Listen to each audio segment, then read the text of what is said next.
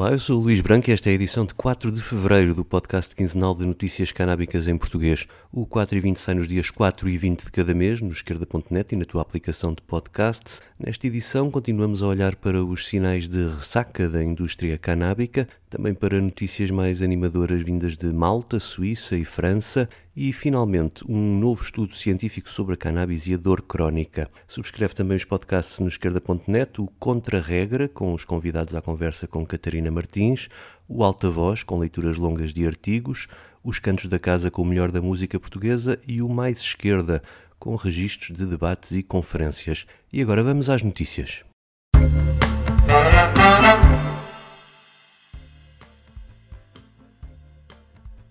No último 4 e 20 dei aqui conta dos efeitos da ressaca na indústria canábica, que também afeta Portugal, com a Tilray a despedir 49 trabalhadores em Cantanhede. Mas soube-se que, entretanto, não foi a única. Também a colombiana Clever Leaves, que tinha obtido em novembro a certificação europeia do Infarmed para a sua cannabis medicinal, anunciou que vai fechar portas em Portugal e avançar com o despedimento coletivo dos seus 63 trabalhadores na plantação de Odmira e na unidade do Parque Empresarial da Península de Setúbal.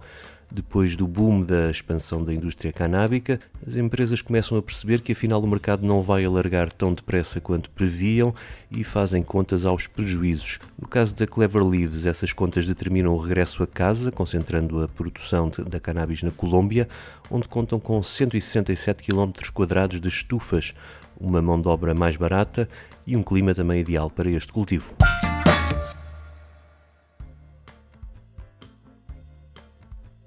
Quem também prometia muito e acabou arrastada pela ressaca da indústria era a canadiana VF 1883 Pharmaceuticals. Em 2019 dizia que ia pôr o Conselho de Benavente no mapa canábico, com um projeto de criar uma das maiores plantações do mundo, na herdade Porto Seixo, e a promessa de criar até 600 postos de trabalho.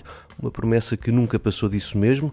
No ano passado já nem tinha licença do Infarmed para produzir e em novembro o Tribunal de Santarém decretou a insolvência da empresa. Segundo o Cana Reporter, há mais de 80 credores à espera de reaver o seu dinheiro, incluindo o fisco e a segurança social. Os credores deram à empresa até março para apresentar o plano de reestruturação e nessa altura vão decidir se fecham ou não portas.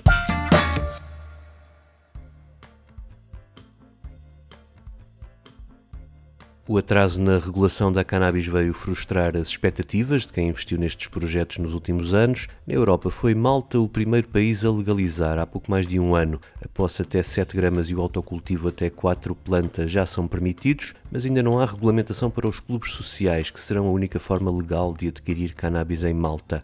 Na semana passada, a entidade reguladora organizou uma conferência para juntar os agentes interessados à volta do que serão as regras do jogo.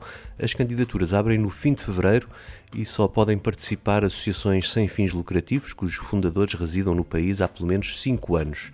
O número de sócios não pode ser superior a 500 por cada clube e a associação deve cultivar as suas plantas em Malta. O regulador recolhe amostras das plantas para testagem e controle de qualidade na produção e no pós-venda e as sementes podem ser adquiridas na União Europeia podem ser associados os maiores de 18 anos residentes em Malta, embora deva haver um limite ao nível de THC permitido para quem tem entre 18 e 21 anos. Cada pessoa só pode ser sócia de um destes clubes. As plantas destes clubes devem estar escondidas do olhar público e as sedes têm de ficar a mais de 250 metros das escolas. Ainda não se sabe se os clubes poderão deixar os sócios consumir nas suas instalações, mas as embalagens que vão vender devem conter informação sobre as flores em causa e também um aviso para desencorajar o consumo. Não serão vendidos charros já enrolados, nem bebidas alcoólicas nestas instalações. Para já, Turistas não entram, mas o regulador disse que isso pode mudar nos próximos tempos, consoante o balanço desta atividade. Na Suíça já há cannabis à venda na farmácia para uso recreativo, mas numa primeira fase é apenas para 180 dos 374 consumidores habituais que se inscreveram para participar no projeto piloto em Basileia. Os outros começam a comprar na próxima fase daqui a seis meses. Este estudo vai durar dois anos e meio, ainda assim menos do que demorou a sair do papel, e os participantes têm de responder regularmente a um questionário acerca do seu consumo e da sua saúde física e mental. A idade média dos participantes é de 36 anos, o mais novo tem 18 e o mais velho 76. Depois de Basileia, outras cidades como Geneve e Lausanne estão na calha para concretizar projetos semelhantes com o objetivo de avaliar o impacto social da regulação da cannabis. E termina esta ronda pela Europa com notícias de França, onde o Conselho Económico, Social e Ambiental, um órgão consultivo do Governo e do Parlamento, veio defender na semana passada a legalização regulada da cannabis. Nos últimos meses, os conselheiros promoveram audições e estudos para fazer um balanço das políticas públicas e avaliar o impacto de eventuais mudanças, além de apontarem o fracasso de meio século de repressão. Dizem que as multas de 200 euros aos consumidores são inúteis e só servem para piorar a situação dos jovens já em situação difícil. E também apontam o dedo à ineficácia das ações de prevenção dirigidas à juventude num quadro de proibição. Este organismo inspira-se no modelo canadiano e maltês para sugerir uma transição para a legalização, começando por despenalizar o consumo, permitir o autocultivo e também os clubes sociais.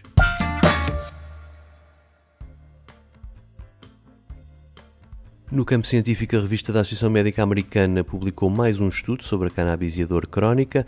Desta vez foram investigadores da Universidade Estadual de Nova York e do Departamento de Medicina do Estado que chegaram à mesma conclusão de muitos outros estudos recentes. O estudo acompanhou 8 mil portadores de dor crónica submetidos a uma terapia de longo prazo que envolve medicação com opioides. O objetivo era perceber o impacto da cannabis medicinal na utilização dos opioides por parte dos doentes ao longo de oito meses.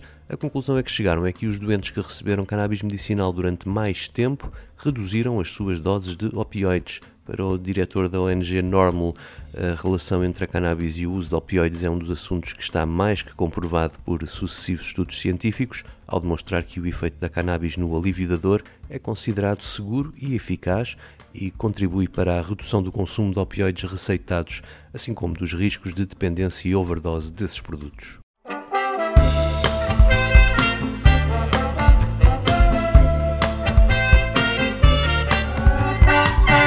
4 e 20 despede-se com um momento musical em homenagem ao compositor Jorge Constante Pereira, falecido esta semana e que nos deixou, entre as suas colaborações com Sérgio Godinho, músicas como esta Canção dos Abraços. Eu volto no dia 20. Até lá.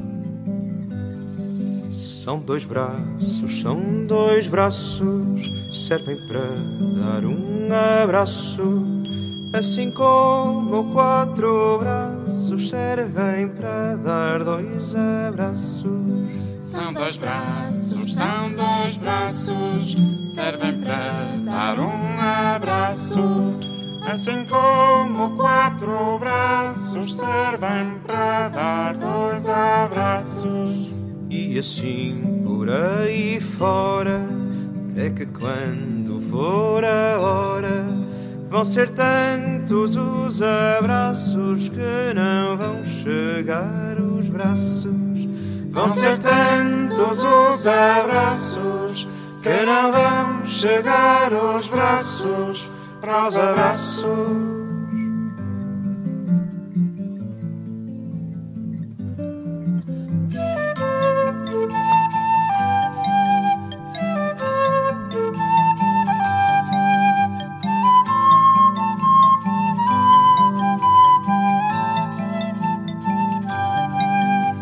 ser tantos os abraços que não vão chegar os braços aos abraços.